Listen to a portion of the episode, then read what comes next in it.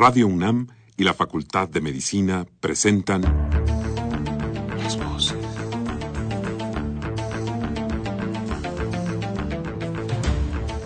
Voces. Las voces. Las voces. Voces. Las Voces de la Salud. Reflexión y análisis de las ciencias médicas. Acompáñenos.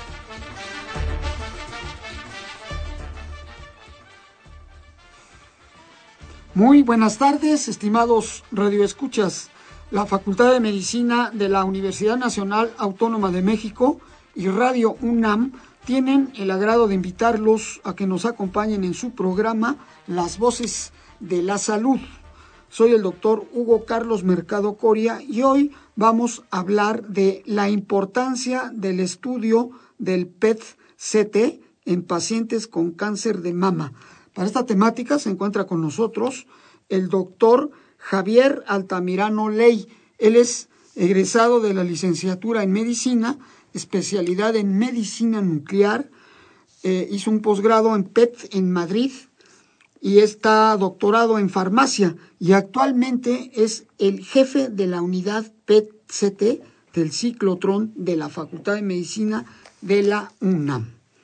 Les informamos que este programa es grabado.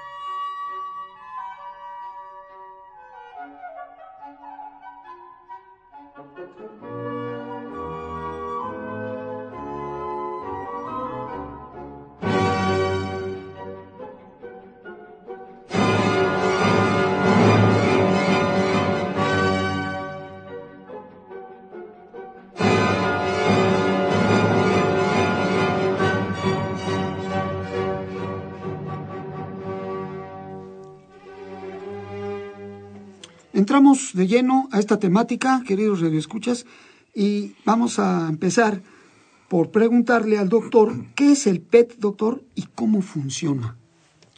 Bien, buenos días.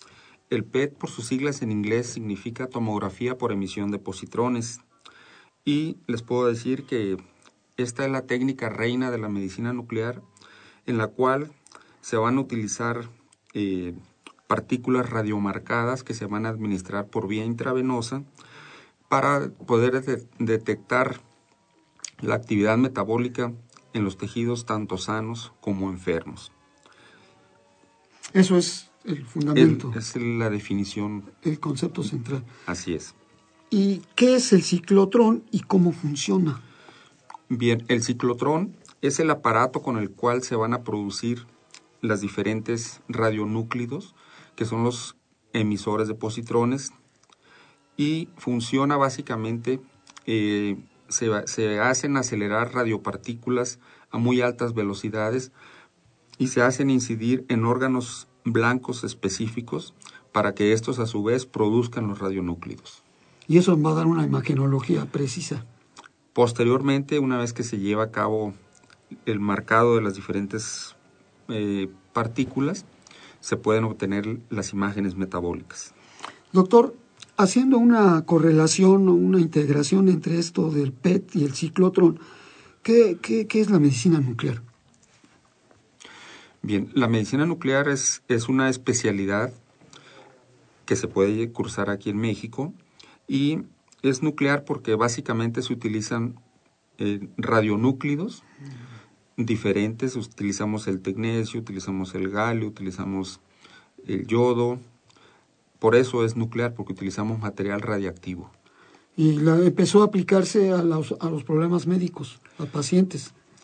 Y la especialidad en México tendrá aproximadamente 60, 70 años de antigüedad. Y sí, básicamente las aplicaciones son médicas. Y, con Y de una- investigación, obviamente. Y también hasta docentes. Claro, o sea, en la unidad nuestra principal función es la investigación seguida de la docencia y, por supuesto, la atención al público, a pacientes específicamente. ¿A qué se le llama, doctor, imagen metabólica? Bueno, la imagen metabólica es la que se va a obten- a obtener una vez que el radionúclido emisor de positrones que ya se produjo en el ciclotrón es transferido a la radiofarmacia para ahí unirlo a diferentes radiofármacos y una vez que ya estén un- unido y que ha pasado la pureza radionucleica y, y química, está listo para ser administrado al paciente por vía intravenosa básicamente y posteriormente se adquieren las imágenes en el tomógrafo y dependiendo del material utilizado va a ser las imágenes que vamos a obtener. Ahora, ¿qué hace? E- Es muy importante la interpretación de esas imágenes. ¿Quién es el responsable de interpretar esas imágenes? Bueno, esta es una tecnología dual, como, como su nombre lo dice, PET, que ya les dije lo que quiere decir. La otra parte del CT, por sus siglas en inglés es tomografía computada. Entonces, como es un equipo híbrido, las interpretaciones las tenemos que hacer entre el médico nuclear, que va, es el que va a interpretar la- las imágenes metabólicas, y el radiólogo, que es el que va a interpretar propiamente la tomografía computada, o sea, la parte anatómica del estudio. Y esto dentro de la historia clínica de cada paciente, porque cada paciente es un estudio individual, es personal. Esto entra a integración de la historia clínica de ese paciente, este tipo de estudio. Sí, por supuesto, a cada paciente, pues, cada paciente es, in- es independiente, es individual. Se le tiene que hacer una historia clínica muy minuciosa y muy detallada para posteriormente integrar esta historia clínica con el informe que, que debe hacer el médico nuclear y el radiólogo. Ahora, esto es una orientación también para definir diagnósticos, comprobar diagnósticos, etcétera. Definitivamente es una técnica diagnóstica complementaria con las dos tecnologías. Pero muy útil porque es objetiva, es, es imagen. Claro, una imagen especializada. Ah, por supuesto. O sea, primero, primero es, lo, es el, el estudio fisiológico metabólico, lo cual se va a complementar con el, con el estudio anatómico de la tomografía. ¿Qué entidades patológi- clínico-patológicas, doctor, pueden hacerse con estos estudios? ¿Qué, qué panorama, qué, es, qué abanico ofrece esta unidad? Bueno, esta, esta tecnología, un, podríamos decir que un 80% estudia toda la patología oncológica, toda la patología oncológica, como vamos a tratar específicamente hoy el, el cáncer de mama. Así podemos estudiar linfomas, melanomas, etcétera, toda, toda la oncología. Un, un 15-20% lo podemos aplicar a enfermedades del sistema nervioso central, todas las demencias, por ejemplo, todas las patologías psiquiátricas, las epilepsias, entre muchas otras, y menos de un 5% son aplicaciones en cardiología. Aquí estudiamos perfusión miocárdica y podemos estudiar viabilidad miocárdica. Y es- o sea, Básicamente. tiene aplicación en estas entidades patológicas. Así es. ¿Y por qué estas herramientas, doctor, se utilizan para la detección del cáncer? Pues porque tienen muy alta sensibilidad, así como muy alta especificidad. Sus valores predictivos positivos y negativos son muy buenos y consecuentemente la exactitud diagnóstica también es muy alta. Aparte de hacer estudios de biopsia, estudios de histopatología, etcétera, este es otro recurso, otra estrategia, digamos, clínica para poder hacer un diagnóstico de precisión. Nuestros pacientes de preferencia este, recomendamos que, que ya lleguen con un diagnóstico histopatológico, porque las aplicaciones son subsecuentes a cuando ya está el diagnóstico Claro. establecido, que también se puede hacer de la otra forma, pero siendo estrictos, Sí. am- requerimos que los pacientes lleven un reporte histológico. Bueno, esto es bajo supervisión del médico tratante antes para, para el paciente. Claro, o sea, el paciente primero tiene que tener su, un contacto inicial con su médico tratante y él ya lo orientará a cuál es la conducta más conveniente a seguir dependiendo de su patología de base. Pero es un estudio integral, un estudio importante para poder confirmar el diagnóstico. Es orientador también en ese sentido. Claro, o sea, este, teniendo un, un informe histológico, nosotros ya podemos estadificar con mayor precisión al, a nuestro paciente. ¿Y a qué se refiere, doctor, que hace una de estas tipos de técnicas, hacen 64 cortes? Ah, no, eso, se, eso eh, lo que está anunciado en la página y en los folletos que se Sí. da, eso se refiere a que nuestro, el tomógrafo que nosotros tenemos es de 64 cortes. O sea, es, es el único que está ahorita en México así de, de estas características. Esto lo hace un, un equipo muy sensible. Sí, porque hay que interpretar esos cortes. Eh, claro. ¿Y a qué nivel está? Porque puede ser todo el cuerpo, ¿verdad? Claro. Puede ser tórax, abdomen, extremidades, cabeza. General, generalmente los pacientes oncológicos, el, el estudio se llama whole body, va del tercio proximal de los muslos al, a la base del cráneo. Hay pacientes oncológicos del sistema nervioso central, Sí. entonces aquí ya se cambia el protocolo, se puede hacer adquirir un estudio cerebral de forma independiente o estudiar las extremidades. Dependiendo de la patología de cada paciente, es lo que se tiene que est- establecer el protocolo para adquirir. Ahora, la visión, doctor, es didáctica, es decir, es objetiva, bajo la interpretación del especialista. Claro, porque estamos viendo alteraciones metabólicas y estamos viendo anatomía concreta y precisa de la, de la economía corporal. ¿A los pacientes se les da una copia de estas imágenes? Sí, por supuesto, se les, se les da un informe por escrito, se les dan, se les dan placas, se les dan imágenes impresas a, a color y por supuesto se les da un CD con todo el estudio grabado. Ah, o sea, para que ellos tengan la información. Y su médico tratante. Por supuesto que el médico lo pueda corroborar. Pues hoy en día todo el mundo tiene una computadora Sí. en su consultorio, en su casa, y pues es muy fácil realmente ver las imágenes que el paciente lleva en su CD. Y de una calidad extraordinaria, es una precisión Claro, absoluta. claro. Y eso ayuda muchísimo a, a situar el tipo de tumor o anormalidades anatómicas también que hay. Es, es, es un estudio muy preciso, definitivamente. Pero son médicos especialistas los que lo tienen Claro, que por supuesto. Ah, Médicos radiólogos, doctor, y Este, como le decía hace rato, hay, hay médicos radiólogos y hay médicos nucleares. Y bueno, en la unidad tenemos el, el curso de alta especialidad para, para formar Este tipo de eh, este tipo especialidad. de, de especialistas. Así es. Doctor, ¿qué es un marcador biomolecular? ¿Qué importancia tiene para estos estudios? Bueno, el marcador biomolecular, como le mencionaba hace rato, es el, el producto que se obtiene de la unión del radionúclido, que es el emisor de positrones, con el fármaco. Que el fármaco, en este caso el más utilizado, es la fluorodesoxiglucosa, que es un análogo de la glucosa que sí. normalmente tenemos en, en nuestro organismo. Ah, ya. Eso Eso es lo importante.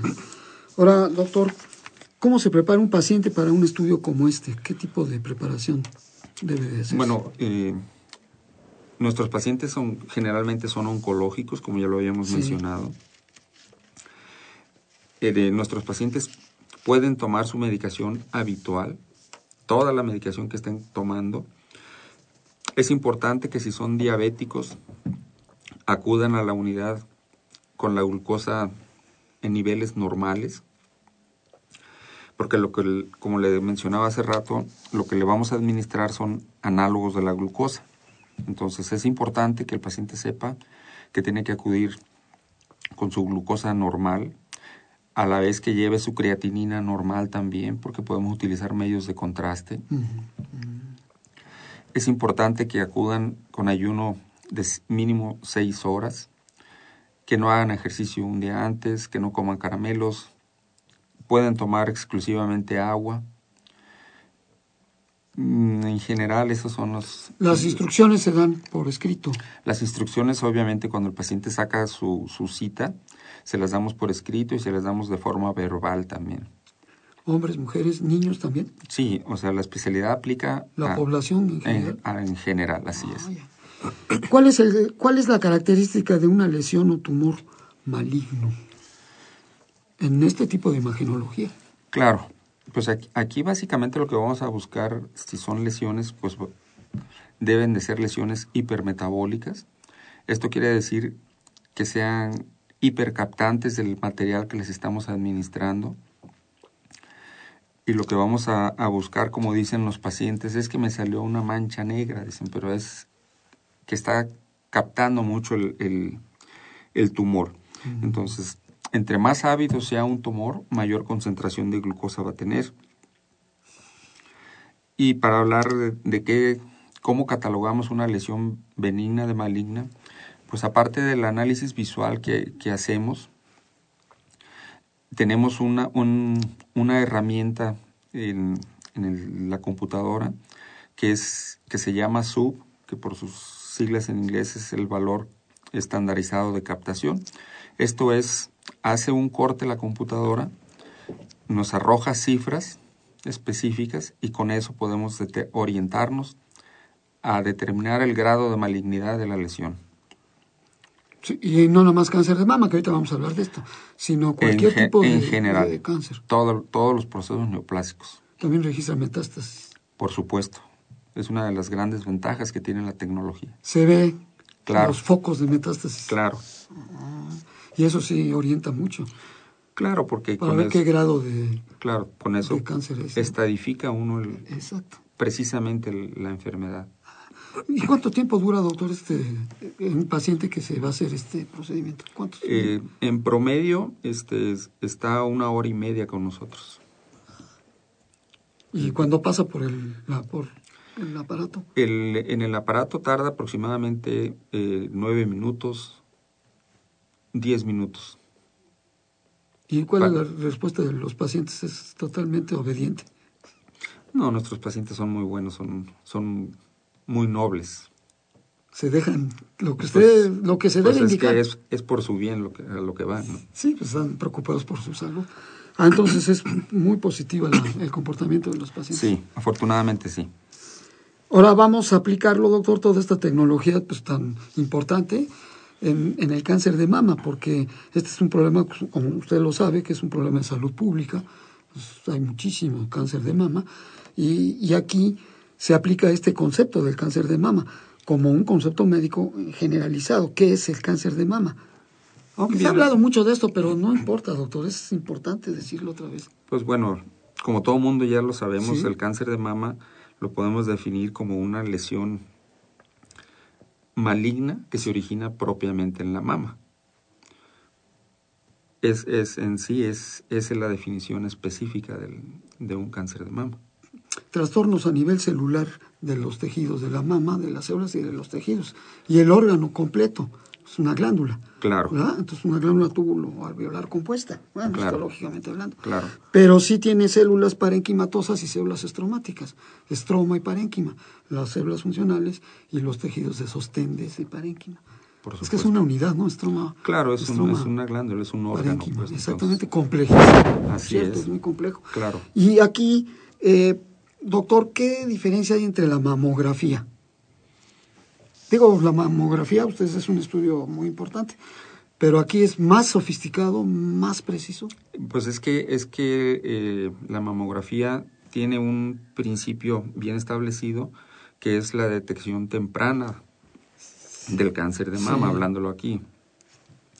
Y por ejemplo, el, el- el- la aplicación del PET, pues ya, ya no es de, de detección temprana, no es un análisis de, de screening, pues como lo es la, la, mamografía- mastografía. La mastografía, sí. El otro ya es para, más bien para reestadificar a los pacientes. Sí, sí, sí se entiende. es- Ok. Ya van con el diagnóstico. Y aquí ya se va a ver la pre- con precisión en la, en la imagen el nivel en que está en la Así es, una cosa es detección temprana Exa- Exacto, que es y importante. la otra ya es Y generalmente las mujeres que van ahí ya pasaron por mastografía. Generalmente sí. Sí, porque ya generalmente van diagnosticadas. Sí, eso es lo que usted me decía, ya para poder comprobarlo Claro. perfectamente bien. Ahora, ¿cuáles o cuáles son las características principales de este tipo de cáncer? Bueno, pues esto es un tema muy complejo. Es que se habla mucho de esto, doctor, pero es complejo, no es fácil. Claro. Bueno, pues en primer lugar tenemos que tomar en cuenta la edad. Todo el mundo sabemos ya, y está bien establecido en la literatura, que a mayor edad, pues el riesgo se incrementa. Existen existen los, los, los síntomas también de la enfermedad. La carga genética, doctor. Bueno, la influencia eso, genética. eso también está bien establecido, que la carga genética existe. Un 20 a un 30% de las mujeres que tienen cáncer de mama tienen antecedente genético también. Lo que mencionaba hace ratito, los síntomas también son importantes. Generalmente se palpa una, una lesión ocupante de espacio, digamos, una, una masa. Generalmente las mujeres, ellas mismas se las detectan. Puede existir como síntomas la retracción de la areola, el cambio de la coloración de la piel. Puede, eh, es frecuente también que pueda existir secreciones por el, por el pezón. Todo eso, pues, este, debe, debe llamar la atención al, al paciente. Y otras cosas que saldrán, porque es bien complejo, doctor. La misma mujer cuando se detecta el bultito, pues generalmente, generalmente, entre comillas, van a ver a su ginecólogo o al oncólogo. Muchas no lo hacen. ¿eh? Muchas no lo hacen. no van. Y ya llegan con cánceres muy avanzados. Muy avanzados. Es, eso es ¿A frecuente. ustedes les ha tocado eso? Es, es muy frecuente que la Con mujer metástasis. llegue con cánceres muy avanzados. Por eso es importante el- tanto la autoexploración como que se realice en la, mas- eh, Sí, su la mastografía. mastografía en, en tiempo y forma. Y vigilancia médica, doctor, también. Por supuesto. Es importante. Por supuesto. Doctor, en el caso de este tipo de cáncer, me refiero al cáncer de mama, ¿cuándo es cuando debe realizarse un estudio de PET-CT? Mm, Como ya se los mencionaba hace, hace ratito, de forma ideal sería cuando ya se cuente con un diagnóstico histológico para poder nosotros aplicar los conceptos de estadificación correctamente Eso es muy en- importante. en, este caso. Que bueno, viéndolo por otra parte, se pueden hacer, o sea, en Estados Unidos, por ejemplo, está autorizada la reestadificación. Sin embargo, se puede hacer el estudio sin el reporte histológico. Pero lo ideal sería lo Sí, otro. sí, sí. Sí, se puede, no es indispensable. Claro, o sea, se puede hacer, pero de forma ideal cuando ya se tenga el reporte histológico. Sí, porque orienta mucho también a ustedes, ¿no? Claro. ¿Qué tipo de cáncer? Porque hay muchos tipos de cáncer de mama. Sí, y luego existe el riesgo de que pueda haber resultados falsos negativos y falsos positivos. Entonces, por eso es, para, para no equivocarnos, para nosotros es muy Muy importante. importante tener el, el informe histológico. ¿Y si ha habido casos de falsas positivas? Sí, claro, existen, existen muchos Es que falsos es muy positivos. posible, ¿verdad? Sí, claro. O sea, ¿Y ahí qué, qué hacen ustedes en ese caso? ¿Qué les tocó a ustedes? pues es que ves que nos tenemos que poner a rezar y a temblar porque, Sí, porque es, mucha, es una responsabilidad muy grande. claro, o sea, no podemos decir que es cáncer porque puede procesos, procesos infecciosos, por ejemplo, O mastopatías fibroquísticas, que por no ejemplo, es cáncer. o sea, el antecedente de biopsias recientes, Ah. eh, procesos benignos infecciosos nos pueden dar falsos positivos, Claro, por la densidad de la mama. aparte. Porque también hay que tomar en cuenta que hay mamas muy densas. ¿no? Claro, ese es- esa, esa es otra historia aparte. Sí, ¿no? porque Pero- son, son- todas son diferentes. Claro, Así como cada mujer es diferente, cada mamá es diferente. así es. En ese sentido, ¿no? Claro. Porque la patología pues puede ser la misma. Sí, pero por la eso, densidad es- por eso es importante el, el reporte histológico. Histopatológico ya con el diagnóstico del patólogo. Claro, ¿Qué tipo de adenocarcinoma, por ejemplo? Es un cáncer maligno de, Claro. de la glándula. claro. Pero pueden existir muchos tipos histológicos que Así- no son adenocarcinomas. Pues sí, o sea, todos sabemos ser ya que el- fibromas, existe lipomas. el canalicular infiltrante, que es de los más frecuentes, el ovulillar, in situ, entre, Sí, hay una muchos clasificación otros. muy compleja, ¿verdad? Claro, Y con claro. un acuerdo internacional. Ah, sí, eso ya está bien establecido, establecido las, las tipo? estadificaciones y las clasificaciones. ¿A qué tipo pertenece este tipo de patología Claro, mamaria? ¿no? claro. Doctor, ya se lo pregunté, pero si usted quiere agregar algo más o para hacer más integración, ¿este estudio sustituye a la mastografía y a la autoexploración? Definitivamente no. Esto es, esto es importante, o sea, es un estudio muy bueno, muy noble, muy sensible, pero no es para detección temprana. Repito, es para es reestadificación. Esto de la autoexploración es el primer paso que debe hacer toda mujer y cuando ya esté en edad, pues tiene que acudir a la mastografía, que es el método de- Más directo, ¿no? más directo y es el que aplica en todo el mundo para hacer la detección temprana. Y de acuerdo con esa imagen de la mastografía, doctor, se hacen los estudios correspondientes, Así biopsia, es. etcétera. ¿no? Sí, o sea, dependiendo del, del resultado que arroje la mastografía, va a ser la conducta que debe tomar el médico, si amerita biopsia, si no amerita biopsia, etcétera, etcétera. Sí, que cada persona es diferente, ¿verdad? Claro. Hay que valorar a cada mujer. Es decir, no se puede generalizar a todas, porque cada una tiene, exactamente, claro. tiene- no hay enfermedades sino enfermos, ¿no? Como Así es. Doctor, ¿para qué sirve este estudio en la detección del cáncer de mama? Eh, este estudio, me refiero a la utilidad que tiene o la trascendencia médica que tiene. Como ya lo mencioné en su pregunta anterior, este no es el- no es un estudio ideal para la detección del cáncer, porque no es un no no está establecido Sí, como está establecido la mastografía que todas las mujeres después de 40 años es recomendable que vayan a hacerse el estudio. es, es el tiempo, ¿no? Que sea oportuno. Así es. Y aquí no se los puede usted, no, ese es otro se- enfoque, ¿no?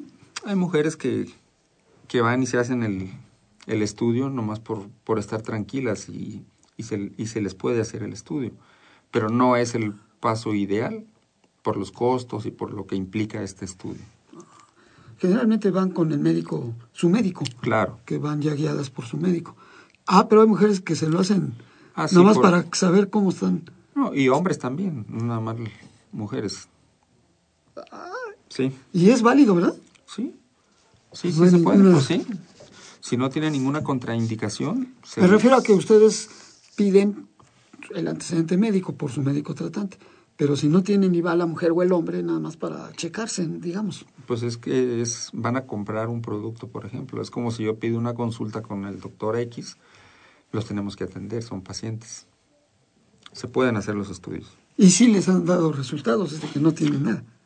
Hay pacientes que, que salen normales, pero hay pacientes que también salen con algo y muchas veces resultan falsos positivos. Porque tenían un proceso un infeccioso, riesgo, porque se habían golpeado, etcétera, etcétera.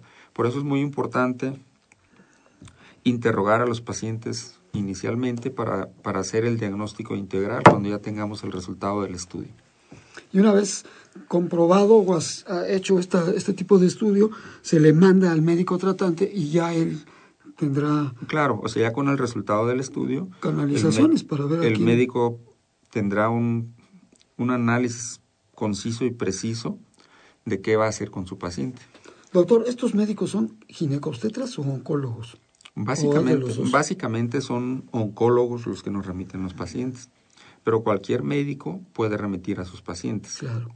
Pueden ser neurólogos, cardiólogos, este, Bueno, inclu- de acuerdo. inclusive médicos generales pueden mandar los estudios. O sea, Sí, porque el chiste es que comprobar a través de estos estudios de imagenología es un criterio terapéutico también, una Claro. orientación terapéutica, el objetivo es ese.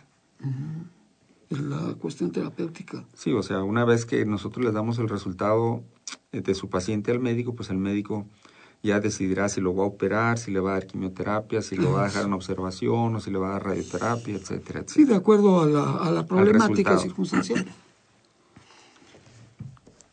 Y doctor, eh, este estudio tiene un costo, Sí. Si- de acuerdo a si las no- posibilidades. Bueno, si, nos va- si, si acudimos al, al medio privado, hay costos hasta de 30 mil pesos por un estudio de este tipo. Pero nosotros, en, el, en, en uno de los objetivos que, el- como le mencionaba, que tiene la Facultad de Medicina es dar servicio a la comunidad. Nosotros tenemos convenios con diferentes instituciones, tanto públicas como privadas, y tenemos costos tan accesibles que, que pueden ir desde los 6 mil pesos y el costo máximo que nosotros tenemos es de 15 mil pesos. O sea, si lo comparamos con el medio privado, pues este, somos, estamos muy accesibles. Y bueno, la unidad nosotros tenemos la ventaja de que nosotros tenemos 10 radiofármacos nuevos. Y externamente nada más se cuenta con un solo radiofármaco. ¿Cuál es, doctor, el radiofármaco? El, como le mencionaba, es el análogo de la glucosa, la flor de soxiglucosa. Ah, es el que, se, el que se cuenta en prácticamente todas las... Toda toda la, en todo el Distrito Federal, pues. Pero repito, nuestra ventaja es de que nosotros tenemos 10 diferentes radiofármacos para diferentes patologías tanto oncológicas como no oncológicas. Ajá, ah, ya sí, para ver la imagen. Claro. Como se ve, se, procesa, ¿no? Es un proceso. Vamos a hacer una pausa, queridos radioescuchas. Estamos tratando el tema de la importancia del estudio del PTC en pacientes con cáncer de mama con el doctor Javier Altamirano Ley. Volvemos en un momento.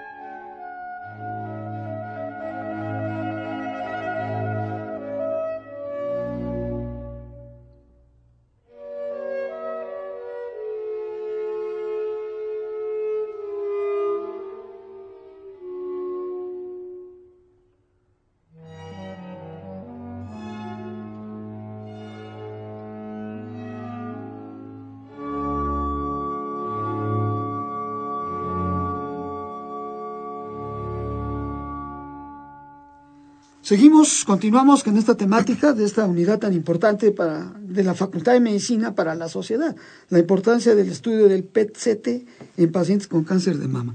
Doctor, ¿se puede volver a este estudio? ¿Para qué? ¿Se puede volver a hacer el estudio al, mismo, al mismo paciente? Sí, claro, por supuesto. De forma, de forma ideal, cuando llegue el paciente eh, ya diagnosticado, como lo habíamos comentado, es recomendable hacer un estudio que nosotros le llamamos un estudio basal. Esto es, se le hace el primer estudio, se va el paciente con su médico tratante y dependiendo del, del, del, tratamiento que le dé, ya sea cirugía, quimioterapia, radioterapia, etcétera, el paciente puede ser reenviado con nosotros para que valoremos el estado en ese momento de cómo está el paciente, para que valoremos la respuesta al tratamiento. Ahí ya sería un segundo estudio y se puede hacer un tercer estudio una vez finalizado el tratamiento. Para ver cómo quedó. Para ver cómo quedó efectivamente. Y dependiendo de cómo vaya evolucionando el paciente y de acuerdo a cómo el médico tratante lo vaya, lo vaya valorando, el estudio se puede repetir cuantas veces sea necesario, de acuerdo con el médico tratante, de acuerdo con el radiólogo y por supuesto con el médico nuclear para poder para ver la evolución del proceso de tratamiento. Así es. que tiene mucha importancia para el paciente. Claro, pues sí, porque de eso depende de cómo está. Porque es muy variado, ¿no? Va a ser variado la respuesta al tratamiento. Claro, o sea, dependiendo de la agresividad de, la, de los tumores, va a, ser la, va a ser la respuesta al tratamiento. Ahora, cada vez que se hace este estudio se vuelve a cobrar. Por supuesto. Porque es otra vez usar los recursos materiales, sea, técnicos. Claro, o sea, el tiempo es, los ese, equipo, ese equipo es material, es... Sí, por supuesto. En todas partes se, se, se vuelven sí, a cobrar. Doctor, eh, ¿hay mucha demanda en su unidad de servicios? Este, De todas estas enfermedades que usted dijo, no nomás cáncer de mama, sino... ah, no, en, la, en la unidad vemos de, de todo, tanto oncológico como cardiológico y neurológico. Y le puedo decir, sí, nosotros hacemos entre 20, 22, 23 estudios diarios. Eh, le puedo decir que nosotros somos los que más estudios hacemos a nivel nacional. Y desafortunadamente tenemos, tenemos retraso para dar nuestras citas. Ahorita tenemos pacientes ya programados para el próximo mes. Entonces, este, Bueno, tienen que estar programados para que haya un orden. Claro, por supuesto, o sea, tienen que ser con previa cita y, y- le digo, tenemos un retraso de un mes, Híjole, pues el tiempo sí es importante. por supuesto. Doctor, ¿qué personal maneja usted? ¿Qué tipo de personal maneja usted en su unidad? Bueno, la unidad está formada por 45 personas aproximadamente. Estamos hablando que tenemos, por ejemplo, desde choferes, que son los que reparten las, las unidosis a los diferentes centros que hacen los, este tipo de estudios. Tenemos personal administrativo. Tenemos, este, est- como ya lo mencioné, hay médicos nucleares, hay radiólogos, tenemos químicos, tenemos físicos, tenemos ingenieros biomédicos, tenemos, veterin hay- tenemos veterinarios. Este, esto es porque el veterinario, por ejemplo, los experimentos que tenemos que hacer con los, con los, con los Nuevos materiales que estamos produciendo, pues tenemos que hacerlos en, en, En animales. en animalitos. Y bueno, para eso no, no, no les había comentado. Tenemos, aparte del, tenemos un tomógrafo que es en el que hacemos los estudios de, los Sí. paci- de nuestros pacientes. Pero para poder avalar nu- nuestros radiofármacos que producimos, los tenemos que experimentar primero en animales. Y para eso tenemos un, un equipo que se llama MicroPET. O sea, es un equipo chiquito para nuestros estudios en animales. Sí, pues el protocolo exige. Es el, es el claro. O sea, tiene que pasar las buenas prácticas y el control de calidad para poderse administrar a, a los pacientes. Doctor, ¿qué líneas de investigación están trabajando actualmente? ¿Y qué tipo de líneas existen? Bueno, este, por la diversidad de, de las especialidades que hay, este, por ejemplo, a- a- tenemos, tenemos diferentes, diferentes alumnos, como les repito, tenemos alumnos de química, tenemos alumnos de, de, de física, tenemos médicos. Pasantes. Por supuesto, también tenemos pasantes, tenemos internos, este, y ahorita básicamente por la mm, producción de nuevos radiofármacos, estamos muy enfocados en el estudio del sistema nervioso central. Por ejemplo, todas las demencias, los, los trastornos de movimiento, las epilepsias. Tumores de ce- cerebrales. Claro, tenemos un, específicamente tenemos un radiofármaco nuevo, específico para tumor cerebral. Eh, tenemos, tenemos estudiantes que están estudiando cáncer de pulmón, por ejemplo, otros están estudiando cabeza y cuello, o sea, aplicando los diferentes radiofármacos. O sea, tenemos una línea de, de investigación muy amplia. Les repito, porque, el- porque la, por la diversidad de gente que acude con nosotros. Sí, por la naturaleza del servicio. Así es, o sea, es, es multifactorial. Doctor, los, los que hacen servicio social un año, ellos escogen o ustedes les dan qué sección o qué sector van allí, a esa unidad, o cómo manejan el servicio social. El- es una, es una, son unas plazas muy peleadas para los pasantes de servicio social. Hay mucha demanda. Este sí, sí tenemos muchos, muchos candidatos. Les da competencia ahí. Pues sí, lo que no tenemos es espacio, pero, pero eh, cada pasante que llega, pues este, Son de medicina, ¿verdad, doctor? Los pasantes. sí, claro, son pasantes de medicina. De la carrera de medicina. Sí, sí, son egresados de ahí, de nuestra facultad. Y sí, lo- se les exige pues que hagan un protocolo de investigación y se les exige también que se tienen que publicar al final, al finalizar su año. Para que tenga validez. para que tenga validez su, su servicio bueno, y los social. créditos, ¿no? Porque todavía es un alumno de la facultad. Claro. Estás claro. en servicio social, todavía es Todavía alumno. se- así es, todavía se está Digo, Desde el calificando. punto de vista administrativo, académico, digamos. Así es. Ah, entonces esas líneas de investigación, ellos tienen que presentar un protocolo. Y Claro. de acuerdo a las características y a la calidad de ese protocolo, ustedes lo evalúan. Así es. O sea, lo que básicamente se les pide es que, que publiquen su... Pero para Su- publicar se exige calidad, una determinada. Claro, pero hay que, hay que irles formando el, el hábito de la publicación a nuestros alumnos. Ah, pues es muy bueno, ¿no? Está como integrarse a la investigación Claro. en una etapa temprana, ¿no? Claro. ¿Y cuántos pasantes hay ahorita ahí, doctor? Ahorita tenemos uno nada más, porque nada más existe una plaza, pero estamos por solicitar una más. Sí, porque es por plaza, ¿verdad? Es por plazas, así es. Y eso sí. Y como nada más es uno y los candidatos son muchos, pues está complicada la historia. Se saca la lotería que trae. ¿Y qué otro tipo de personal? ¿Químicos? ¿Para qué? ¿Y los físicos para qué, doctor? Bueno, lo- el ciclotrón básicamente lo, lo manejan físicos y químicos. Esto es porque Claro. es física pura lo que se maneja ahí y los químicos son los que se encargan del, de- del radiomarcado de las diferentes moléculas. Las biomoléculas. Así es, este, y, y afortunadamente la mayoría de los, tanto físicos como químicos, pues todos tienen niveles altos, tienen maestrías, tienen doctorados, este, pues es un, es un nivel académico alto el que se, el que se maneja. Es que es un servicio de especialidad eso. Pues sí, es un nivel... es de alta de alto especialidad. nivel, Así es, por la característica de la tecnología también. así es. Y, y se le da, se debe de dar una un mantenimiento a todos estos equipos. Ah, por supuesto. Es, es, hay que darles un mantenimiento periódico, trimestral y semestral. Y desafortunadamente los mantenimientos son muy caros. Sí, Pero hay, pero hay que hacerlo. Para que esté en condiciones óptimas el equipo. Así es, para que nunca falle. Y eso periódicamente debe de hacerse. Sí, le repito, es, cada, es trimestral y semestralmente. Es por la naturaleza, ¿no? De su- Claro, de su equipo. claro. ¿Y qué otras actividades pueden hacer, doctor? Por ejemplo, en docencia, ¿qué hacen? Eh, como ya le comentaba, pues este tener tener al, al, al, al pasante esa es docencia, tener al- un interno es, es docencia.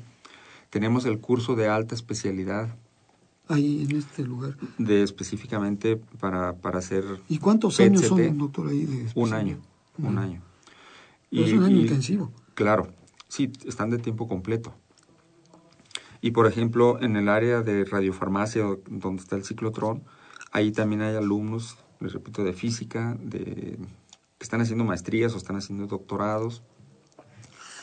Tenemos al- alumnos externos, extramuros, que vienen a rotar. Tenemos el curso para, para de alta especialidad para técnicos que se van a capacitar también para adquirir y procesar este tipo de estudios. ¿Nada más es nacional o pueden entrar extranjeros? No, también pueden entrar Ah, extranjeros. Sí, sí. ¿Y hay? Ahorita no tenemos ningún extranjero, Pero, pero, sí ya, se puede... pero ya tenemos candidatos para el próximo curso. Ah, ¿de qué países? Tenemos un, un- una doctora colombiana y creo que viene una, un argentino también. Oiga, doctor, usted, usted tiene un trabajo de permanecer hasta agotar existencias. Pero la Pues sí. Ahí sería de, es de tiempo completo. como de tiempo completo. completo. Así es. Doctor, ¿y qué otras cosas se le pide a los que van a solicitar este servicio? Aparte de que tienen que ir orientados, generalmente la mayoría, con ya diagnósticos comprobables, comprobados. Y se hacen este estudio para hacer otra vez más la precisión del, del diagnóstico y del tratamiento. O sea, como, ¿qué se les pide? ¿Qué se de- les pide? Pues no, sí bueno, la solvencia económica va de acuerdo a sus posibilidades. Ah, claro, o sea, eso es, pues como en todas partes, ¿no? Este, ¿Y, y qué institutos son o qué instituciones de la salud son los que ISTE, Seguro Social? desafortunadamente el sector público, este, pues el Seguro Social no tiene, el ISTE tampoco. El, el, quien sí tiene del sector público es el Instituto Nacional de Cancerología. Ellos tienen un equipo como este. Y aquí valdría la pena comentar el, el primer equipo de PET dedicado exclusivo, exclusivamente, fue el que puso la Facultad de Medicina en el, en el 2000-2001. ese equipo actualmente se le está pertenece a la Facultad de Medicina, pero se encuentra en el Hospital General de México. Actualmente ya está funcionando. Tendrá unos dos meses que están funcionando. Porque hicieron una nueva unidad ahí de oncología. Mm, precisamente no, creo que ya, existía esa unidad de oncología en el. Ah, ya, pero creo que hicieron una nueva, nuevas instalaciones.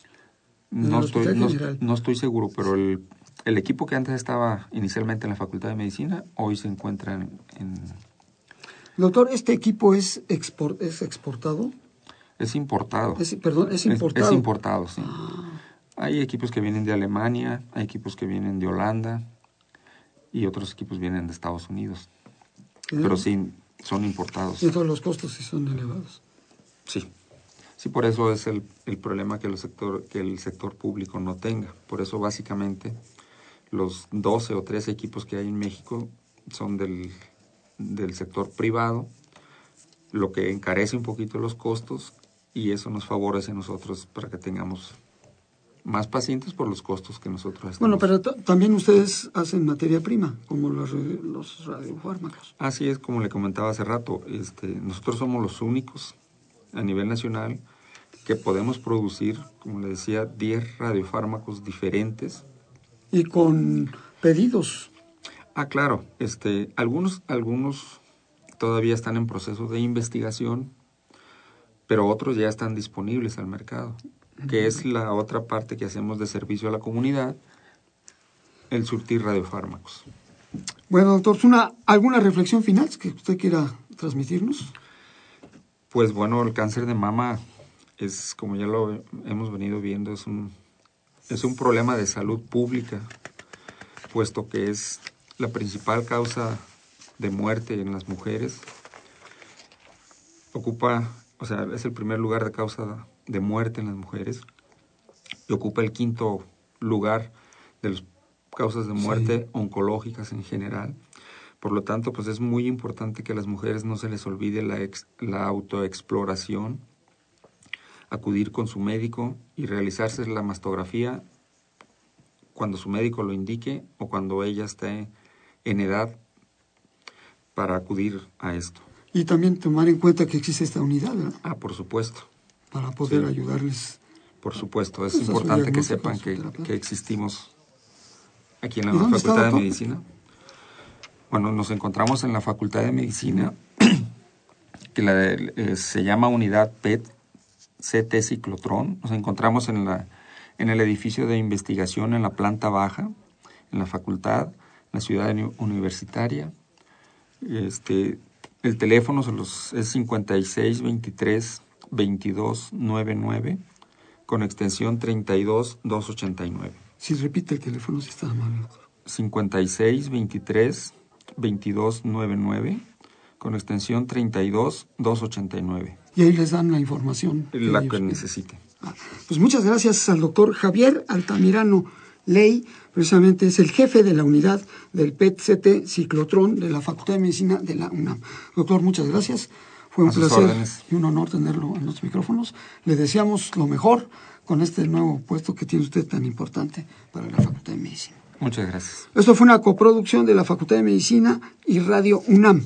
Les recordamos que a nombre del señor director, el doctor Enrique Graue, director de la Facultad de Medicina, les agradecemos su atención, como siempre, quienes hacemos posible este programa en la producción y la realización a la licenciada Leonora González Cueto Bencomo y a la licenciada Erika Alamilla Santos. A los controles técnicos, el ingeniero Inti Terán. Y la conducción de su servidor, Hugo Carlos Mercado Coria. Muchas gracias, queridos radioescuchas, y nos seguiremos escuchando el jueves que entra. Radio UNAM y la Facultad de Medicina presentaron Las voces.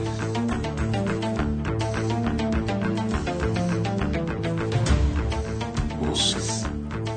Las voces. Las voces. Voces. Las voces de la salud. Reflexión y análisis de las ciencias médicas.